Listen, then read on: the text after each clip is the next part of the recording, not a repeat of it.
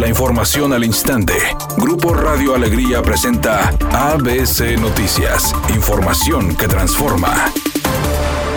La Comisión Estatal Electoral y el Instituto Nacional Electoral dieron a conocer los horarios de los distintos centros de votación en la entidad durante la jornada electoral del próximo domingo 6 de junio en las más de 7.000 casillas electorales, el cual será de 8 a 18 horas. Martín González, vocal de capacitación electoral, indicó que todos los mexicanos que cuenten con la mayoría de edad y tengan su credencial de elector podrán participar en los comicios.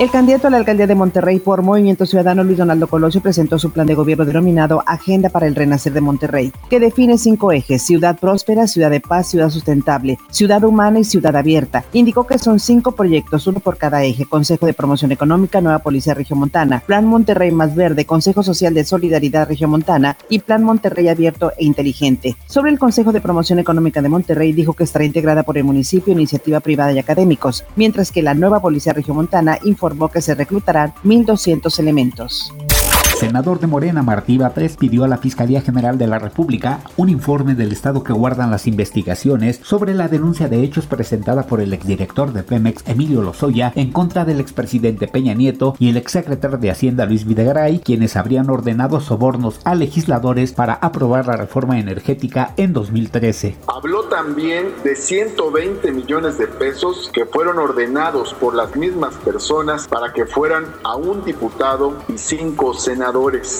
Editorial ABC con Eduardo Garza. Mañana vence el plazo para hacer campañas. Después vienen tres días de reflexionar el voto y el domingo a salir a las urnas a elegir gobernador, alcaldes y diputados locales y federales. Salgamos que no nos gane el abstencionismo. Elijamos a quien nos haya convencido, pero salgamos a votar que esta elección gane la participación ciudadana.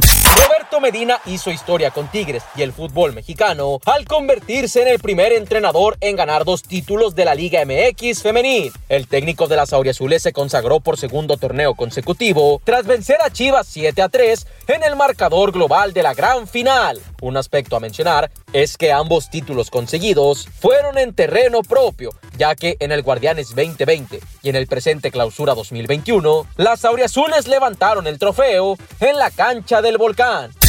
El actor Steven Seagal se unió el sábado a un partido ruso pro-Kremlin llamado Rusia Justa Patriotas por la Verdad, conformado por tres partidos de izquierda que apoyan al presidente Vladimir Putin, según se dijo. El anuncio se reveló a través de una grabación, a través de la cual el famoso dio su discurso de bienvenida agradeciendo su membresía en la alianza política y proponiendo que se tomaran medidas enérgicas contra las empresas que dañan al medio ambiente. Se reporta un percance automovilístico en la avenida Benito Juárez entre las calles Los Olmos y San Francisco en Guadalupe. Otro accidente vial en la avenida Chapultepec a la altura de la calle Florida en Monterrey. Nos llega el reporte de tráfico pesado desde la avenida Revolución hasta la avenida Fundidora. La misma situación se presenta en Francisco y Madero, también en el municipio de Monterrey. Atento a las siguientes recomendaciones, maneje con precaución y evite utilizar el teléfono celular al volante. Es un día con presencia de nubosidad. Se espera una temperatura máxima de 30 grados, una mínima de 22. Para mañana miércoles se pronostica un día con presencia de nubosidad, una temperatura máxima de 28 grados y una mínima de 22. La temperatura actual en el centro de Monterrey 23 grados. ABC Noticias, información que transforma.